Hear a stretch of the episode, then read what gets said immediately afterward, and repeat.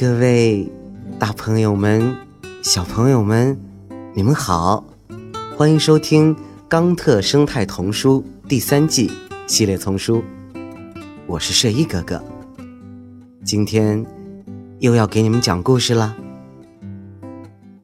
好了，故事呀，开始了。利用太阳能的蓝龙。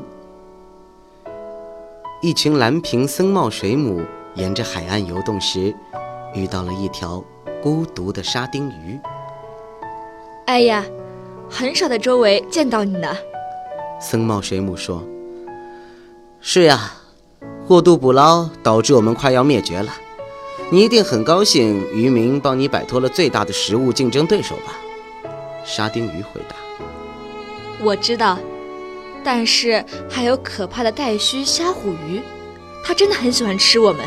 那你应该也害怕蓝龙吧？又是龙！僧帽水母喊道：“这些天人人都在说龙。”嗯，这个蓝龙会喷火焰。哦，是的，我太了解这一切了。它利用我们制造它的火。你一定是在开玩笑吧？蓝龙怎么会用蓝瓶僧帽水母？来制造火呢？好吧，你知道我们含有可以燃烧的毒素。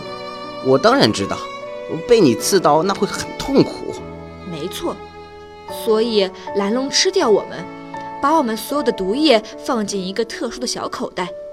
当它受到威胁时再吐出来，这些毒液会像火一样燃烧。那蓝龙是如何逃脱捕食者的呢？正如它的名字所示，它是蓝色的。它漂浮在水面上时，蓝色肚子朝上，这使鸟类在俯瞰蓝色海洋时很难看到它。而且它有闪亮的灰色后背，下面的鱼从底部向上看时也看不到它。可你知道吗？它其实是一个软体动物，只是在行为上更像是一条龙。软体动物，也就是说。它是个贝类动物，可是它都没有壳。我知道这很让人费解，但它确实是一个没有壳的贝类。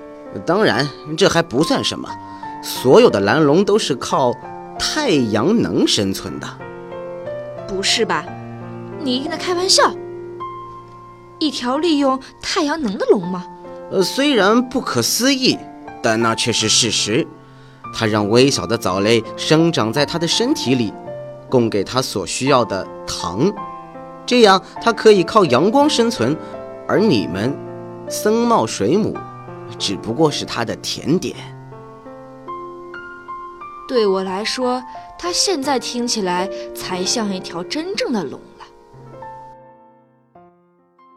您刚才收听到的是由环保部宣传教育中心引进。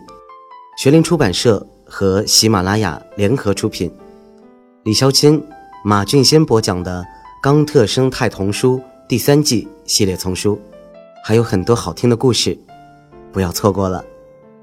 感谢您的收听，让我们下期再见，谢谢。